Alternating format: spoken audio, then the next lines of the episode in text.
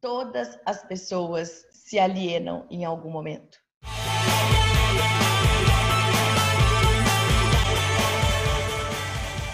Sejam todos muito bem-vindos ao podcast Academia de Pensamentos. Eu me chamo David. Vanessa. Miranda. Eu sou a Andressa. E hoje a gente vai falar de um assunto um tanto polêmico, um tanto curioso. Né? A Vanessa trouxe para nós aqui o tema. Fomos, né? Somos treinados para sermos alienados. Esse termo alienado é um pouco forte, ele, ele faz a gente pensar que a gente não tem poder de escolha, que a gente está aprisionado, alguma coisa do gênero, e ninguém quer ser um alienado. Né? Isso é um xingamento. Então, eu queria que a Vanessa conceituasse essa alienação para a gente posicionar as pessoas do que, que a gente está falando. Alienação, ela não é um xingamento nesse caso, é uma constatação. Por quê?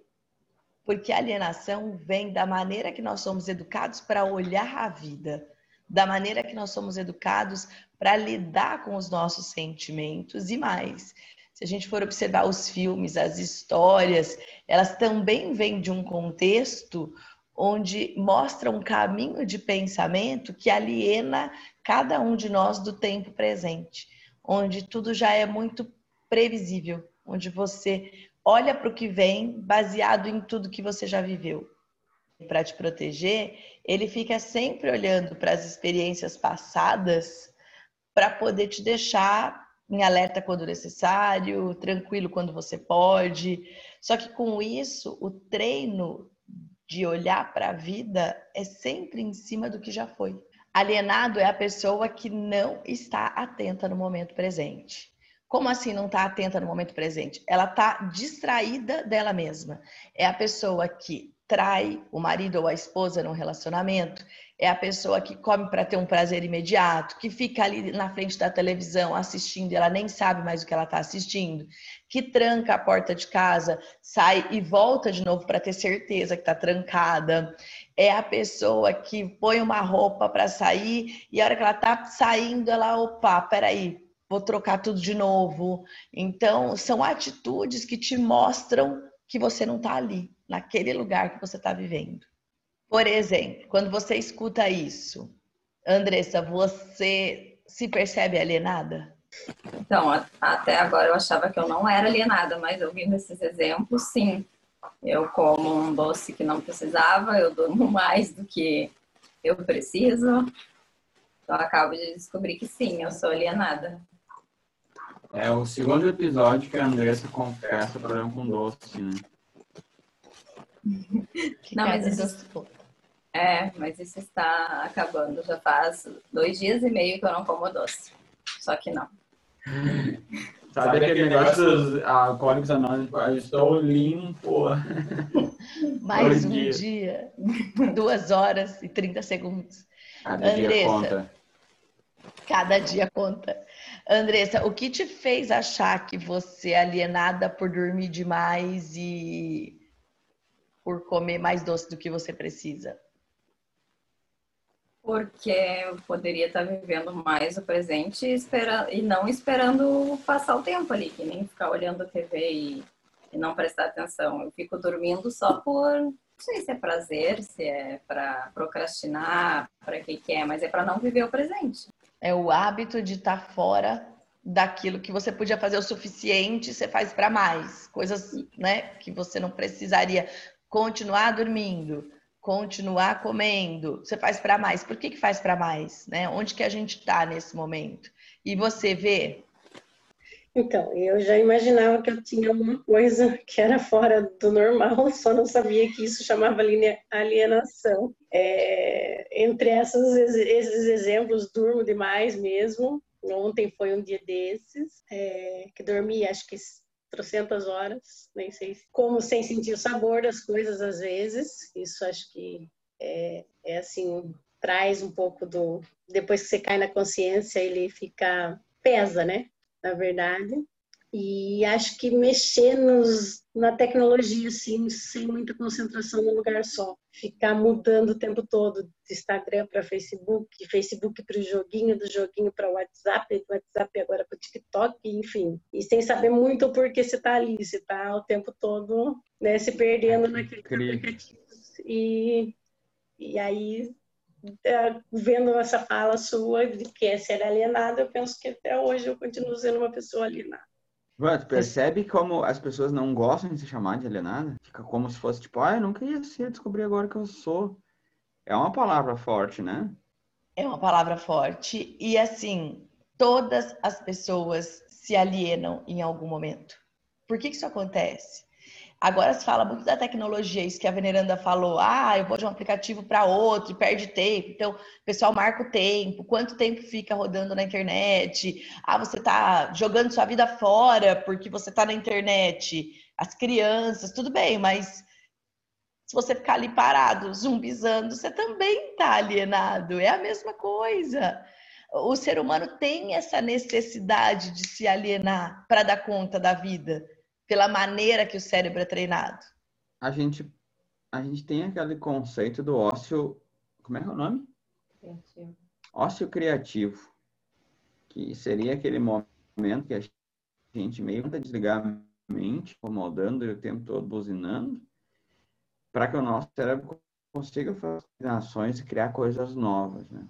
Como é que eu vou separar o que é ócio criativo, né, que é uma coisa positiva para o meu cérebro, por exemplo, uma meditação, do que é algo que eu estou fugindo de alguma coisa em, de forma, sei lá, sem perceber que eu estou, na verdade, ali, me alienando ao invés de estar tá nutrindo e descansando a minha, a minha mente, meu cérebro. Quando você investiga o seu pensamento, você consegue saber quando é alienação e quando é ócio criativo. Eu, por exemplo, quando eu estou no ócio criativo e as pessoas que eu já acompanhei você fica com a mente num turbilhão de ideias. É um turbilhão que não te cabe. Então eu entro na frente de um filme bobo, porque eu preciso de um filme bobo naquele momento, só para dar uma descarga no meu excesso de pensamentos e poder ver o que, que fica na prateleira dessa criatividade. Ou uma meditação, ou até mesmo dormir, cheio de ideias, e aí eu acordo com aquilo organizado. Mas isso dura um tempo. Isso dura um tempo pequeno, isso dura um dia, dois dias, num flow, é, algumas horas. Isso não é um hábito do tempo todo. alienação é um desligamento. Você não está aqui. Você está em outro plano. Você está em, em outro movimento. Você não está no presente. Imagina só. Cada pensamento que você tem de uma memória é como se abrisse uma porta do teu passado e você fosse para lá. A pessoa quando ela está alienada, ela entrou em uma dessas portas dentro da mente dela e ela já não está mais aqui. O David disse que as pessoas não gostam de falar que são alienados, né? Mas ele não respondeu. Tu é alienado? E por quê?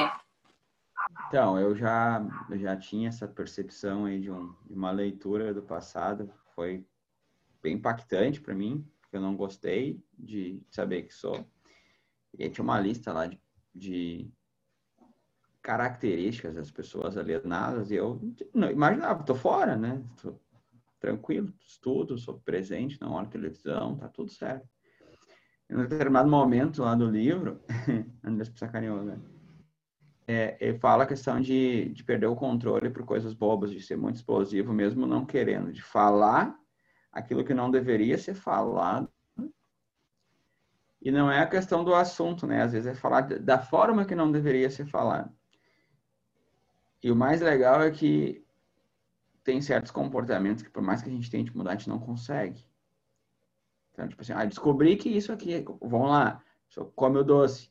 Descobri que isso é um comportamento de pessoas alienadas. E eu não consigo parar de. E quando eu não consigo parar de fazer algo que eu sei que é ruim para mim, e os dias estão passando e a vida está acontecendo e eu continuo alienado, isso causa uma sensação de frustração absurda. Eu meio que me julgo me condeno toda vez que eu lembro que fiz isso ou que eu faço isso.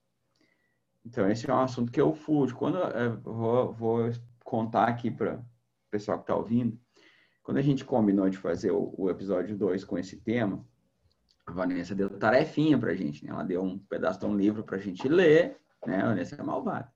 E deu um vídeo pra gente assistir. E aí, quando a gente vai ler e começa a pesquisar isso e traz isso à tona, né? É, a gente fica um pouco pensativo, né? Não é uma coisa assim. Descobrir a verdade não é uma coisa que dá tanto prazer, assim. Talvez por isso a Vanessa falou aí a questão dos filmes. A vida, ela é chata e difícil. Chata e difícil. Então, quando a gente chega em casa, o que a gente precisa? A gente precisa de uma sensação de emoção. E aí a gente vai ver um filme. Que o filme brinca com a vida e joga emoções profundas e intensas na nossa cara, né? Aí ver uma série, alguma coisa assim. Então, não gostei da pergunta do Andressa, mas acho que está respondido.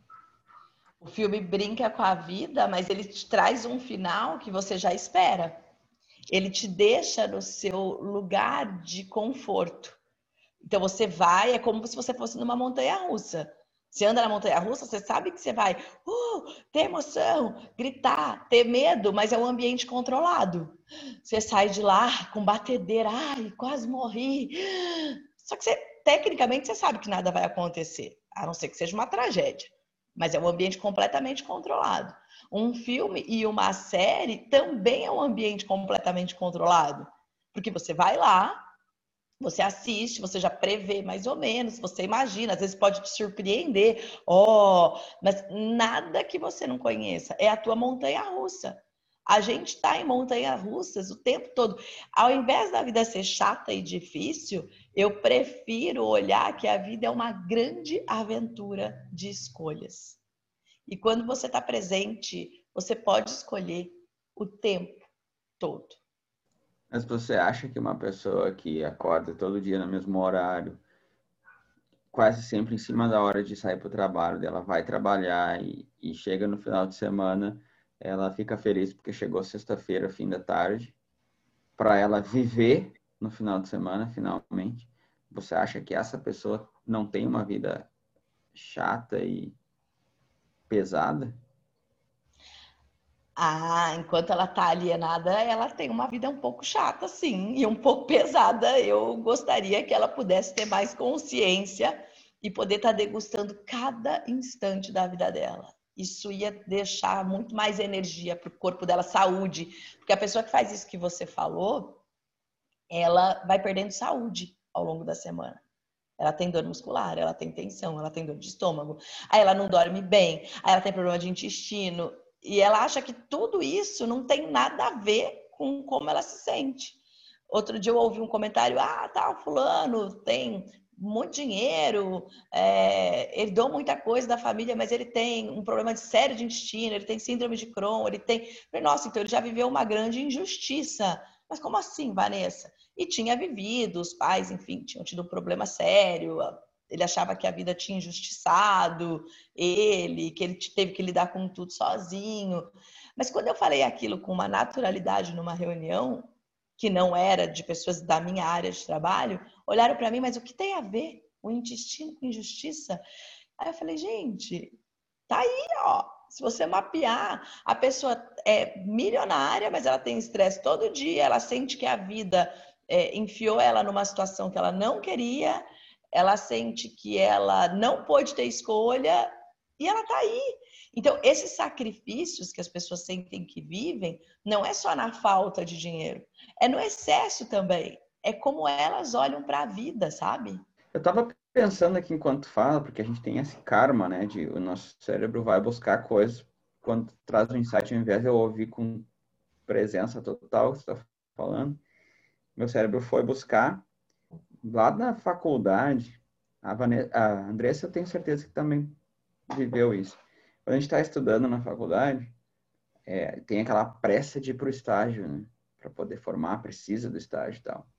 Na minha área, o que, que acontece? É uma área de engenharia, né? Eu sou formado em engenharia, é, ela é uma área multipotencial, assim. Tu faz um treinamento lá de uma faculdade, mas tu pode trabalhar em inúmeras áreas pode ser gestor, tu pode trabalhar na parte técnica, tu pode trabalhar na parte de produção, tu pode trabalhar na área financeira, tu pode trabalhar com carro, com fluido, com elétrica, enfim, é, são inúmeros, e dentro da própria indústria, tem engenharia na parte de projeto, na parte de execução, na parte de produção, na parte de, de qualidade. Então, é muitas áreas diferentes. E o que, que acontece? A gente pega o estágio que aparecer. A gente, às vezes, às vezes, algumas pessoas são um pouco mais ligadas e escolhem a empresa. Mas a maioria pega o que aparecer. Só que o que, que acontece? É, se tu cai num estágio numa área e tu te dedica muito, porque tu quer ser bom, tu quer ou ser efetivado, tu quer ter uma boa avaliação, tu quer ser bom.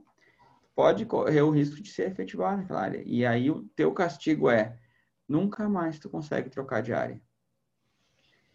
Por exemplo, quando eu comecei, eu caí na área da qualidade de fábrica, que é uhum. ficar lá verificando os produtos já prontos, e eu não gostava daquilo ali. Só que eu me tornei bom naquilo ali, porque eu tento fazer bem tudo que eu faço. Mas eu não gostava. E quando eu olhei, tipo, poxa, eu estudei cinco anos, estou aqui trabalhando há três anos, e eu não gosto disso aqui. E eu não vou conseguir sair disso aqui. Eu não posso mais pegar um estágio, porque eu já terminei a faculdade eu, eu estudei cinco anos, estava três anos no estágio numa área que eu não gosto, eu já, tinha me formado, não podia mais, não tinha como começar de novo, não consegui ir para outro setor, porque eu só tinha experiência naquela área. Então, eu praticamente peguei, tipo, desisto, rasgo esses oito anos da minha vida, antes que eu, é melhor eu perder três do que trinta de trabalho. Tô fora. Mas eh, quando eu olhava para os meus colegas que estavam lá há 20 anos, eu, eu vi em quase todos de 1.200 pessoas dentro da fábrica, quase todos não estavam felizes com o que estavam fazendo. Mas como é que o cara vai mudar? Você tem que pagar as contas. O que que faz daí? Vive alienado? Não tem jeito? Não é melhor? O principal ponto, ele, ele aprende a se perguntar se ele está feliz. Porque essas 1.200 pessoas, talvez 10% delas tenham se perguntado na hora de trabalhar se elas estão, estão realmente felizes com o que elas estão fazendo. A maioria simplesmente segue o movimento eu vejo muita gente reclamando que o salário está ruim, que não é promovido, é, que não gosta que, que não gosta da segunda-feira. Será que isso já não é consciência? Não. Quantas pessoas você vê reclamando e não fazendo absolutamente nada para mudar o que vive? Todas. Todas. Inclusive, eu quero que as meninas falem um pouco aí sobre isso. Quantas pessoas você vê reclamando e não fazem absolutamente nada para mudar o que vive? E depois eu vou contar para vocês o que, que é essa reclamação do cérebro. Então, até eu reclamo, né? Como eu acabei de falar, eu, a partir de agora, eu até já tinha consciência que eu durmo demais e que eu como doce demais. Mas o que, que eu faço para melhorar? Só reclamo nos ouvidos do David. É a única coisa que eu faço ver. É, acho que a reclamação é constante e diária. Se você não parar para ter essa consciência mesmo, a gente fica nessa. Cai nessa reclamação o tempo todo. De uma coisa ou de outra. Sempre tem um episódio que você vai reclamar. Seja da comida, seja do trabalho, seja. Eu acho que vai muito da onde, do ambiente que você está e como você olha as coisas. Se você tiver na alienação, você solta também a reclamação e tudo bem. Se você tiver um pouquinho mais de consciência, você para e pensa, por que eu estou reclamando? Mas daí você toma uma atitude também. Senão, pensar só e não tomar atitude, penso que também não, não resolve nada. A reclamação, ela é que nem um pedido de socorro. A pessoa reclama, ela está pedindo socorro. Ela está pedindo para que algo externo salve ela da questão dela. Posso fazer uma pergunta, Van? Pode. Olha só, aquela aula que você tem disponível, que está lá na, na bio do teu Instagram, no meio da aula você traz é, um exemplo que tem problemas que você até mostra umas imagens muito legais e quem não viu a aula vai lá no link da bio da Vanessa Você traz uma imagem que depois que a gente vê o problema, pronto, meu cérebro aprendeu, está resolvido e você traz uma outra situação e mostra uma imagem lá que, mesmo eu entendendo que aquilo é um problema, eu não consigo resolver ele. Você traz esses dois exemplos lá na aula. Esses casos que a gente está trazendo para nós, o meu problema, eu sei dele e não consigo resolver. A Andressa trouxe um problema que ela sabe, mas é agora. Ela sabe que a gente conversando sobre isso aqui, está resolvido ou tem que ser feito algo mais? Ah, boa. Aquele problema que mostra na aula que você olha e não consegue resolver, ele é basicamente a reclamação. Porque a reclamação você não consegue resolver sozinho. Você precisa de uma ajuda de fora para te treinar, para ter controle da tua mente e resolver. A reclamação é um grande pedido de socorro. É quando você fica ali rodando na mesma reclamação dentro da tua mente ou fora da tua mente, pedindo socorro. É como se a mente falasse assim: por favor, alguém me mostre o caminho de saída. Só que como a gente não sabe que é um pedido de socorro, o que, que acontece? Você reclama com o teu amigo no trabalho. Nossa, meu trabalho está muito ruim. Aí ele vai falar, você não sabe o meu. O meu é muito pior. O meu, o meu setor que eu tô, ainda além de tudo, tem o chefe que fica ali do lado. Aí o outro vai contar que no caso dele é pior ainda.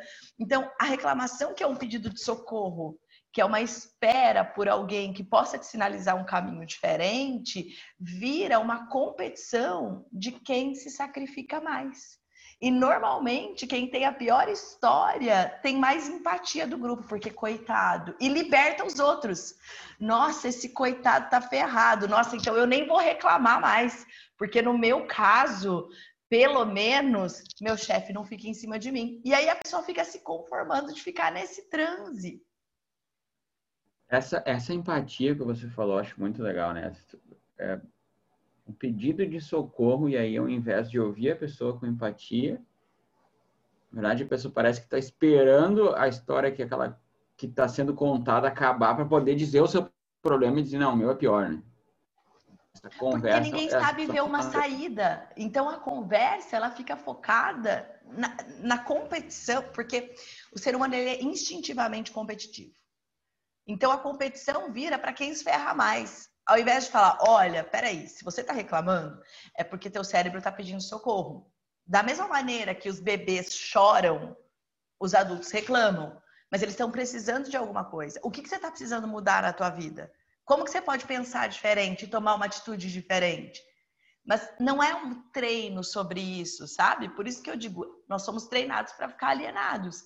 Inclusive numa conversa de amigos. Ai, o meu é pior, o meu é pior. Ai, que alívio.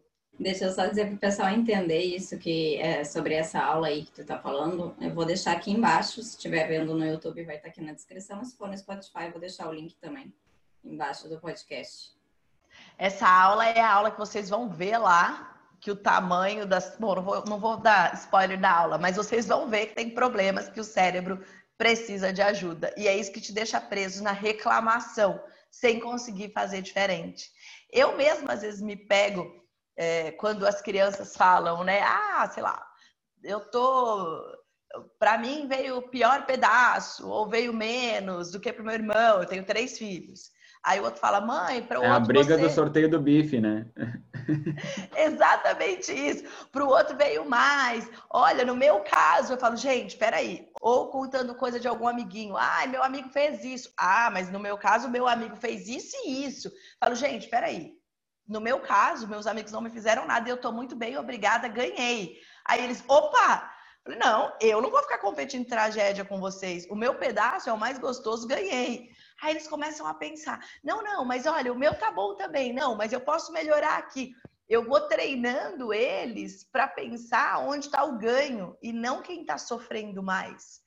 Porque instintivamente tem a competição. E aí, para onde você direciona essa competição? Não parei para pensar nisso como, competição. Talvez agora tenho que refletir sobre isso, mas é, tem muito disso, sim.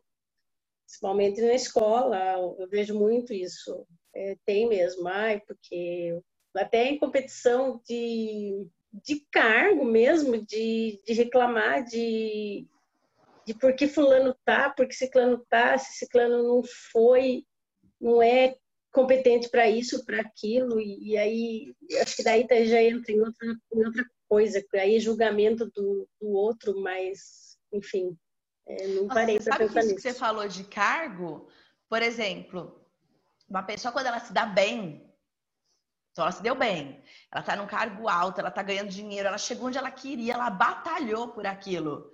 Aí alguém vira para ela e fala assim: Nossa, mas você é muito sortuda, né? Ou então você não, não pode reclamar, porque afinal de contas, ó, você está muito bem. Aí o que, que a pessoa vai fazer? Ai, não, mas você não sabe como é difícil estar lá naquele cargo. Nossa, eu tô bem, mas é muito difícil, eu nem durmo direito, eu tenho que ficar pensando no que vai fazer, minha vida é muito dura. Ela tem que justificar que a vida é dura para poder justificar que ela está num cargo bom e ganhando um bom dinheiro. É aquela Sim. história do eu não trabalho, mas eu tenho mais responsabilidade e tal. E eu quero te aproveitar e perguntar para ti essa questão do reclamar e tal. Quando uma pessoa é bem sucedida ou começa a ser bem sucedida e alguém fala, ah, agora tu não pode reclamar e tal, daí a pessoa diz, não, ainda tem muito para crescer e tal, e ela dá aquela desconversada assim. Isso pode ser considerado uma forma de fuga quando ela não quer falar a verdade do que está acontecendo. Ela está acostumada dentro dessa competição que tem que ter o sofrimento. Então, se alguém fala, ó, oh, você é bem sucedido. Não, nem tanto assim. Não, não é, não é a, a fuga. O cérebro dela, que foi treinado para ser alienado, fica buscando uma justificativa para dizer que não está tudo bem. Ao invés da gente assumir que está bem. Outro dia, um exemplo bem simples assim. Uma pessoa que está começando a produzir conteúdo e está querendo entender como fazer isso, como levar a voz dela para mais pessoas peguei e sinalizei ali algumas pessoas que eu gosto, que eu acho que tem um trabalho bacana para ela seguir, enfim. Você pode começar por aqui, você pode começar por aqui. Ah, Vanessa, mas eu não consigo, eu não tenho tempo, eu queria. Falei, bom, aí é uma questão de escolha. Ponto. Aí ela falou assim para mim: não, não é escolha. No teu caso é mais fácil, porque você já tem uma equipe, você tem um, um, um time, você tem as pessoas que fazem junto com você. Falei, tenho, mas eu construí esse caminho para mim. E a construção também começou de um lugar onde eu não tinha nada. Ponto. E encerrei o assunto. Eu não fui para um caminho, ah, é, eu tenho, mas assim é difícil. É, é você começar a assumir as suas etapas e os seus resultados. Não tem problema nenhum em você ter construído uma facilidade na sua vida. Mas isso é construído. Ninguém em mágica é, tá tudo ótimo. Tem um caminho que você conquista.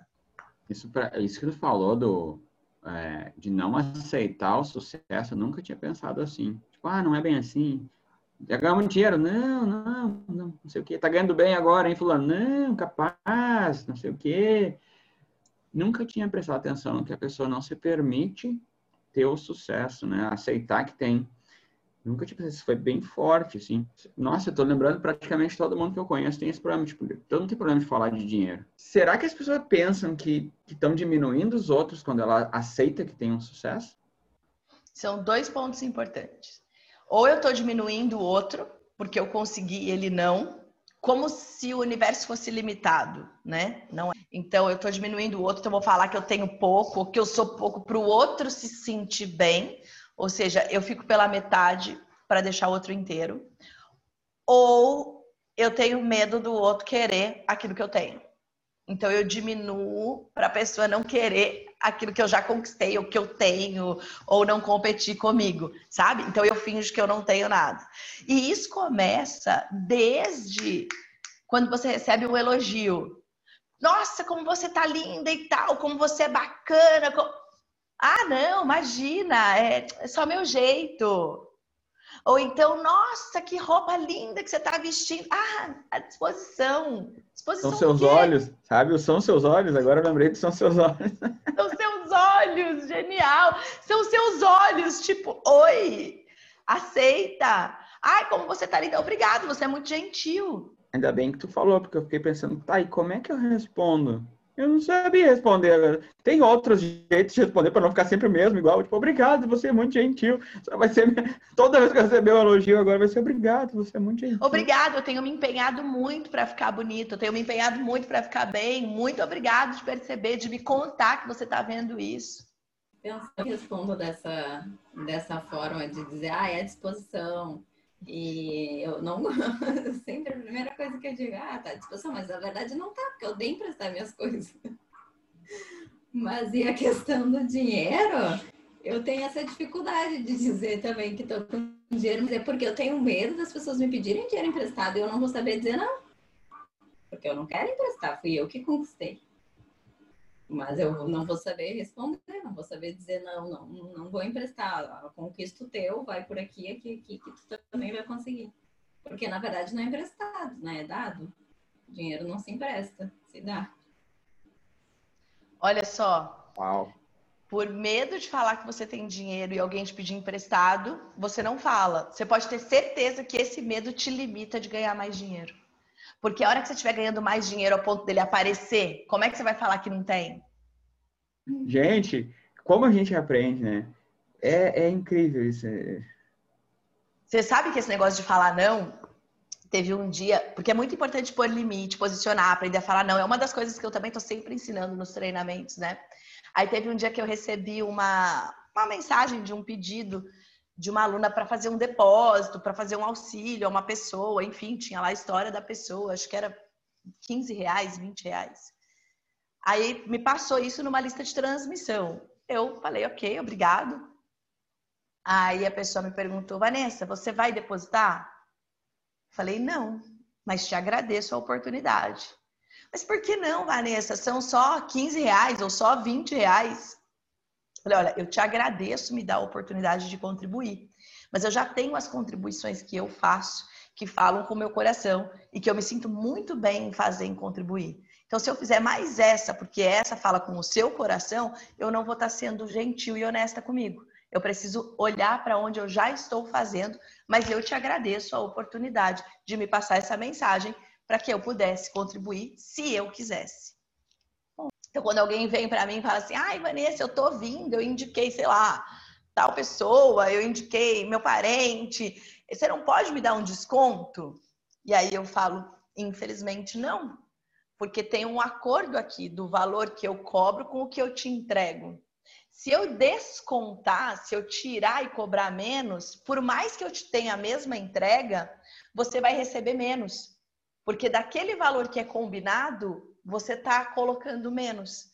Então, para minha prosperidade e para a sua prosperidade, eu vou ficar com o meu valor inteiro e você vai receber tudo que eu tenho para te entregar.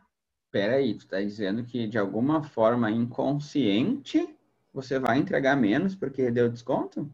Eu vou entregar a mesma coisa, mas a pessoa vai receber menos porque ela está limitando o alcance dela quando ela o quer pagar alcance menos. dela quando ela quer pagar menos, ela se limita por pedir desconto. Quer dizer então que as pessoas que pedem desconto estão se limitando. Eita, nós, mas agora ralou. Por exemplo, na China, você anda na rua, você pergunta o preço, você fala não, a pessoa já põe em desconto. E aí você pergunta de novo e ela já põe. Então é cultural você ficar ali conversando e a pessoa vai abaixando o preço da coisa. É cultural. Então, algumas culturas isso funciona diferente. Mas no equilíbrio de dar e receber, se eu coloco um valor no meu trabalho, ou num produto que eu venda, ou né, se eu trabalho com outra coisa, sei lá, cada um trabalha numa área que está ouvindo a gente, se aquele é o valor real, você não deve dar desconto. A não ser que você colocou um valor com uma intenção para mais. Ah, custa 10, mas eu vou pôr 15 para baixar para 10. Então você dê desconto, mas dê desconto para todo mundo que chega. Porque senão você vai estar tá também colocando uma energia do quê? De ser mais esperto que os outros. Fala um pouquinho mais de, dessa coisa. É ruim querer ser mais esperto que os outros? Sim, sim. Porque um se você quer mais. ser mais esperto que os outros, o, o, que, que frequência que você está vibrando para a tua prosperidade? Que só você se dá bem. Que mundo sustentável é esse onde só você se dá bem? A natureza não é assim. O universo não funciona assim. A natureza, ela tem a participação de todos, até na cadeia alimentar, onde um come o outro para sobreviver, não é para se dar bem, é para sobreviver, a manutenção de uma cadeia alimentar. Agora, a hora que você quer ser mais esperto que os outros, você está dando a informação que os outros podem ser mais espertos que você. Porque se eu tô querendo ser mais esperto que o outro, eu sempre vou me conectar com pessoas em algum momento que vão querer ser mais espertas que eu. E aí, aí eu perco. Eu posso ganhar dez vezes, mas depois eu vou perder uma vez só. E vai ser muito maior do que essas dez vezes. Ou igualmente proporcional. É a lei do universo. E nesse caso, essa pessoa que quer ser mais esperta que os outros, ela também é uma forma de ser alienada? Exatamente, sim porque ela está fora do presente, ela já está pensando nas vantagens, então ela não está aqui, ela já está sempre pensando como ter vantagem e ela não está dentro da lei do universo, que é um equilíbrio. O universo funciona em equilíbrio o tempo todo, a prosperidade funciona em equilíbrio o tempo todo. Mais um, menos um, igual a zero. Se você está fora dessa balança, você está perdendo. É, eu, é, essa questão universal tem um estudo de astrofísica que, não, que é essa questão do, do balanço perfeito entre matéria e antimatéria do universo. Porque se não fosse um balanço perfeito, eles já comprovaram matematicamente que a gente não teria como existir. O nosso universo observável, né? A matéria não teria como existir.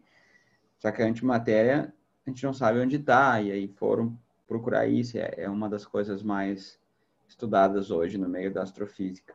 E é muito legal a gente ver que, tanto no macro, né, nos tamanhos absurdamente gigantescos de galáxias, estrelas, enfim, quanto no, no infinitesimal, né, quando a gente vai lá para a física quântica, nos quarks, enfim, o equilíbrio ele precisa existir para as coisas funcionarem. E aí tu traz para um cotidiano da nossa sociedade, né, que a gente está aí um grãozinho de poeira no meio do universo, aqui também. Se não tiver em equilíbrio, dá problema.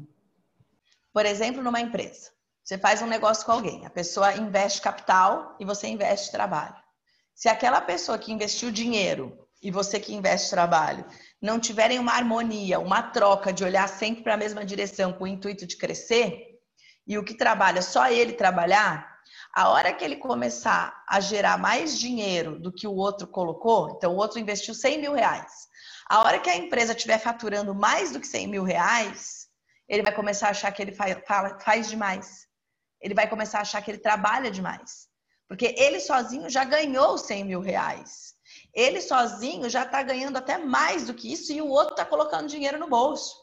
Ah, mas o outro que começou, se não tivesse o outro, ele não ganharia isso. Tá, mas aí já se passaram 10 anos e ele ganha 100 mil reais por mês e o outro leva 50 todo mês. Já não é mais equilibrado. Aí o negócio acaba. Porque não é sustentável, não tem a lei do equilíbrio. Não é porque o outro é bom ou o outro é ruim. Não é sustentável. O que significa o negócio acaba? Significa que ou aquele que faz dar mais de 100 mil reais por mês vai parar de fazer o dinheiro chegar por algum motivo, ou ele vai se estatelar, ou ele vai ficar doente, ou ele vai tocar um, né? Não quero mais saber, vai ter uma depressão, ou vai falar, quer saber, não quero mais nada disso, vai começar a fazer negócio ruim, não de propósito, mas ele vai entrar nesse ciclo de perder, perder, perder, perder, perder, que é inconscientemente tentando buscar o equilíbrio de novo. Ou ele vai dar um jeito de sacar o outro do negócio. Ou ele vai ficar ali, porque ele é muito leal, fazendo a parte dele, mas ele vai ficar amargurado e vai adoecer. Vê, o que, que você achou do livro, do livro dos quatro compromissos? Então, é, né, lemos o primeiro capítulo, mesmo com consciência, com, com ter um olhar já diferenciado para tudo, algumas coisas assim foram fortes.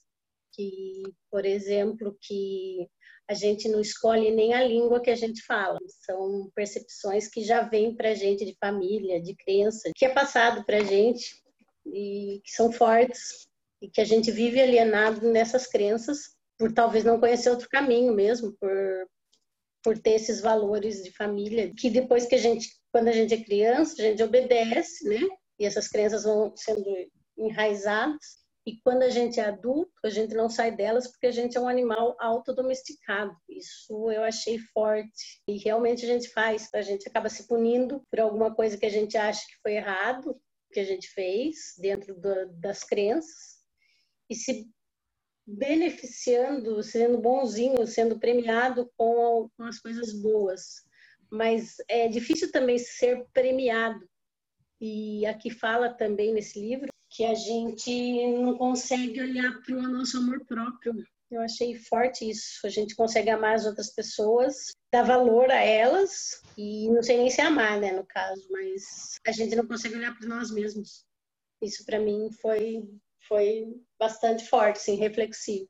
E você, Andressa? Então, para mim a parte que eu achei mais forte, algumas que a Vi falou também, Mas a parte que eu achei mais forte é a parte que quando ele fala que a pessoa que mais faz a gente sofrer na vida é a gente mesmo. Que nós somos o único animal que a gente se pune por mais de uma vez por um erro nosso. Que os outros animais não homo sapiens, eles, eles se punem e pronto, acabou, aquilo passou, próximo erro. E nós não, toda vez que a gente lembra do erro que a gente cometeu, a gente fica se punindo de novo, como se tivesse realmente acontecendo de novo aquilo. Então, ou punindo a gente ou outra pessoa, né, que, que nos que fez alguma coisa para nós. E aquilo, e, e depois eu fiquei pensando, é verdade, cada vez que tu relembra qualquer história, tu revive tudo aquilo de novo. E tu fica te punindo sempre pela mesma e mesma coisa. E só li o primeiro capítulo, agora estou esperando para ver como é que eu faço para não ficar me punindo dessa forma no, nos próximos capítulos. Como é que eu faço para ser um animal irracional? Eu trago uma percepção desse livro aqui de novo, né, da, da, da questão da astrofísica ali, né, que somos feitos de estrelas, né, mas não somos estrelas, somos o que está entre as estrelas, né? A analogia é perfeita aí para mostrar que materiais mais pesados, átomos maiores, né? São, são moldados na explosão de estrelas. E sim, a gente é feito de né, poeira cósmica. E achei bem legal, assim, essa questão de, de, de trazer significado. Nós humanos precisamos de, um, de uma explicação mais profunda, menos técnica, né? A gente não quer saber de quantos, quantos prótons e quantos nêutrons tem um átomo de carbono e do que, que a gente é formado, não sei o que. A gente quer uma coisa mais profunda, a gente quer se conectar com o universo de uma forma diferente, mais filosófica do que bioquímica. E eu achei o livro muito bom nesse, nesse contexto, né? Essa questão das escolhas, acho que tem também nessa aula, né, Van? Você fala lá do exemplo dos rituais fúnebres. Mas, assim, corte de cabelo, linguagem. Agora está na moda usar, homem usar barba, e há 10 anos atrás ninguém usava barba, todo mundo usava moicano. A gente não escolhe, né? O nome disso é cultura. O nome disso é cultura. A Vanessa trouxe agora há pouco que na China é cultural dar o desconto. Ou seja, a forma de alienação varia de acordo com a cultura que tu está. Mas eu imagino que tem algo mais profundo aí, que está além da cultura está além da cultura. E aí isso já passa do meu nível de conhecimento. Aí eu vou precisar buscar mais para tentar entender, né? Por que, que a gente está sempre, de alguma forma, se punindo, se privando, se julgando né? e, e vivendo nesse, nesse inferno na Terra. A cultura, ela traz o formato da montanha russa.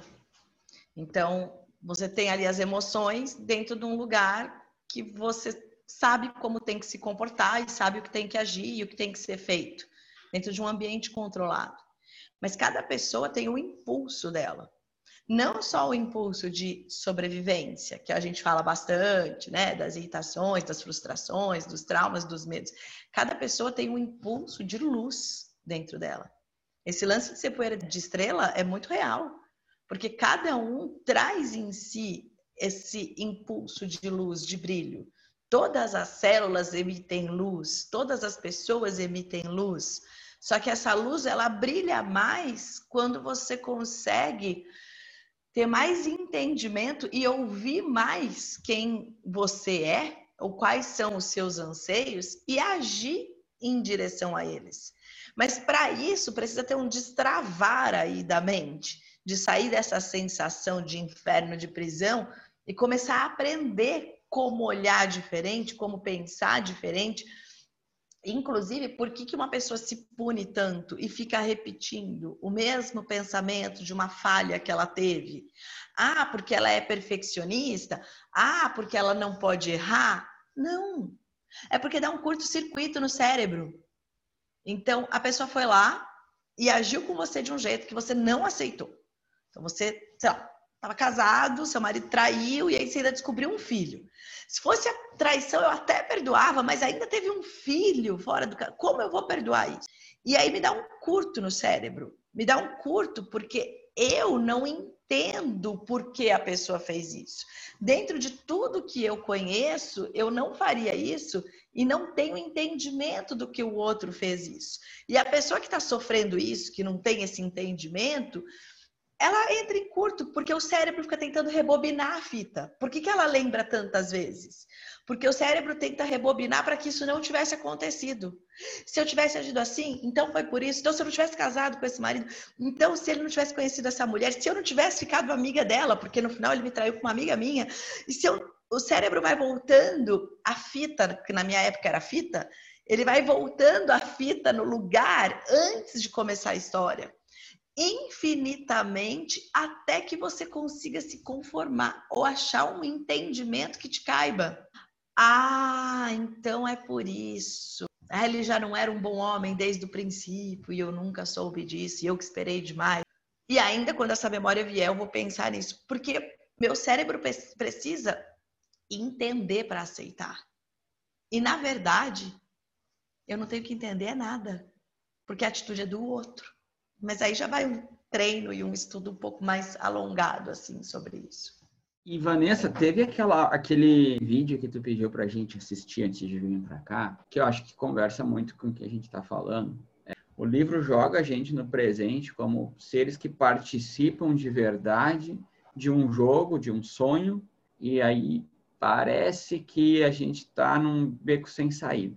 E o vídeo ele mostra exatamente como a nossa sociedade, nós aqui ocidentais, aqui brasileiros, como a gente está desenhando, né?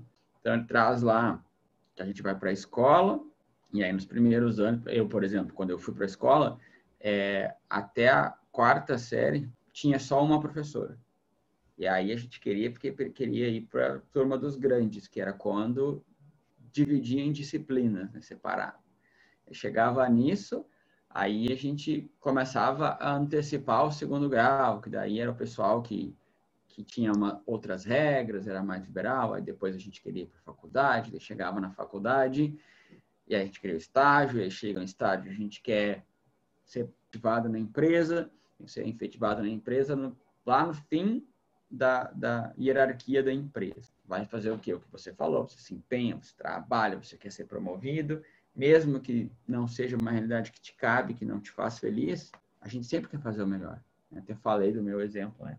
E aí você acaba, infelizmente, sendo promovido em alguns casos, mas aquilo ali não te cabe, porque sempre tem alguém é, acima de ti e sempre tem uma promessa de que vai melhorar, que você vai ganhar mais, você vai ganhar uma promoção, é sempre trabalhando para o futuro, trabalhando para o futuro, trabalhando para o futuro, até que chega um dia que tu te aposenta, e diz, agora vai ficar bom, porque agora eu vou estar aposentado, vou viver a vida. Pô, como assim?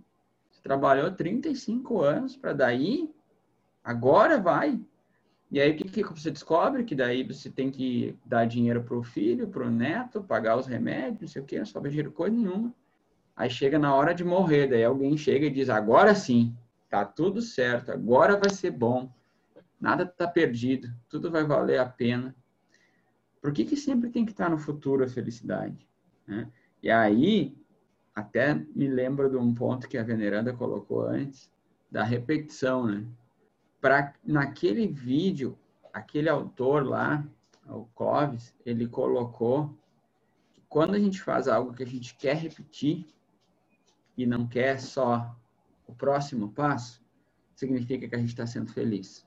Só que quando a gente encontra a felicidade num jogo ou num filme, ou a gente quer repetir aquela cena de dormir, de comer mais um doce, é uma repetição. Mas essa repetição não é boa, não é positiva. Então a gente eu, eu entrei num conflito nessas duas situações. O, o que, que é bom repetir porque está sendo um momento feliz, uma emoção boa, e quando eu estou repetindo porque eu estou me, ali, me alienando da realidade. É a alienação ela não deixa de ser, em alguns casos, uma tentativa de felicidade. Quando você quer mais um pouco daquilo, de dormir, você quer mais um pouco de comer, você quer mais um pouco daquele filme, não deixa de ser uma tentativa de felicidade. Mas, na verdade, você está buscando um prazer imediato para suprir a sensação de felicidade que você não está conseguindo encontrar no seu caminho, na sua vida. Porque a felicidade ela não está fora, ela está dentro. Ela está dentro nesses instantes, eu gosto de chamar como instantes divinos. São momentos que você vive E eles são tão únicos e tão mágicos que eles ficam no teu coração. E quando você lembrar deles, você está reproduzindo a felicidade. Eu não preciso comer de novo, ou ver o filme de novo, ou dormir mais para reproduzir a felicidade. Um instante de felicidade, eu reproduzo ele de sentir ele no meu corpo de novo.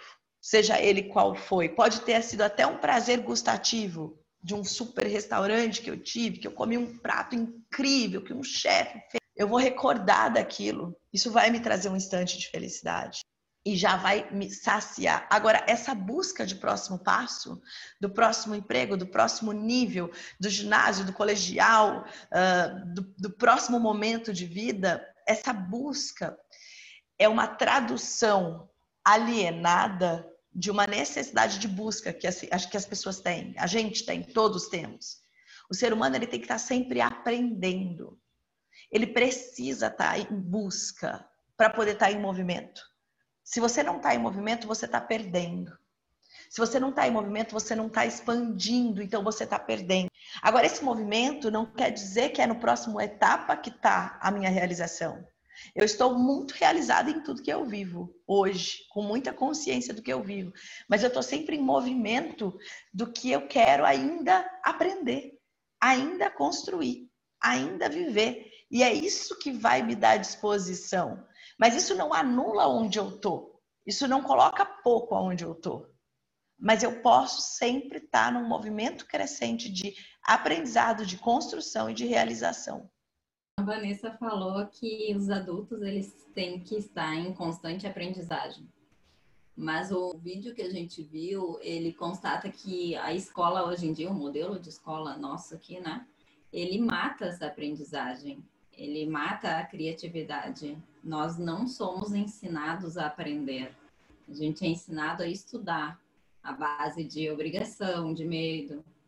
E aí, como é que como é que o adulto toma essa consciência que ele tem que estar em constante aprendizado para não estar alienado? O modelo de escola e o modelo de educação é o mesmo de mais de 30 anos atrás. Tirando algumas, vai que já estão revolucionando ainda bem, tem muitas frentes boas de, de aprendizagem com criatividade. O modelo tradicional de aprendizado, ele é o mesmo, de mais de 30 anos, que é o modelo que te coloca dentro da montanha russa. Vai lá, você vai sentir um pouco de medo, você vai sentir um pouquinho de emoção, mas é exatamente isso que você vai aprender e é assim que você vai lidar com a tua vida, porque afinal de contas é só isso que você precisa saber. Você só precisa receber informação e fazer o que tem que ser feito.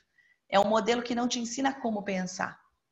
A criatividade, ela vem quando você busca crescer em aprender como pensar, nas diversas formas de pensar, nas diversas maneiras de pensar. Saber como pensar é o que vai fazer a diferença para cada um de nós construir e viver a vida que quer. Eu vou mais longe, eu acho que não é 30 anos, não. A gente vai lá para era antes de Cristo, lá, quando todo mundo fala que Aristóteles era um chato que ficava fazendo perguntas que ninguém sabe resposta, já mostra que a academia, né, quando a gente constrói, a, a gente tinha matemáticas, tem histórico, né, gravado muito antigo, assim, de milhares de anos. Então a gente vê que o conhecimento sempre era passado de um mestre para um aprendiz e a ordem natural das coisas não é o aprendiz superar o mestre, justamente porque ele tem um teto de, de conhecimento que está no conhecimento do mestre, a tendência a diminuir. E aí, de tempos em tempos, surge um revolucionário que traz uma ideia nova.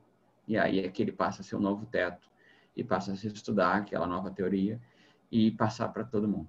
Então, quando a gente vê é, o modelo escola, a gente de forma nenhuma vai valorizar o aprendizado e sim o estudo, porque o nosso objetivo é única e exclusivamente entender o conhecimento que foi passado para nós e reproduzir ele, inclusive numa prova.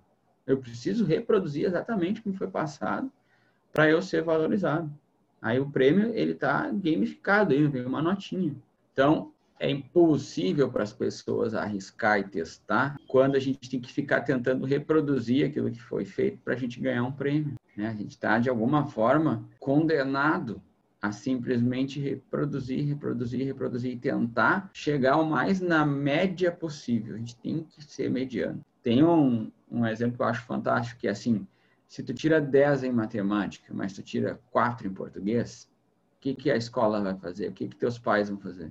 Eles vão contratar um professor de português para ti. E tu vai parar de estudar matemática para focar em português. Aí o que, que vai acontecer? tua nota de português vai sair de 4 para 7. E como tu te descuidou da matemática, tua nota vai vir de 10 para 7 e todo mundo fez o que te colocou na média. Quando, na verdade, o que deveria ser feito é, vamos contratar um professor de matemática para esse cara, porque ele é muito bom de matemática. Vamos, de alguma forma, potencializar esse talento dele, esse conhecimento dele.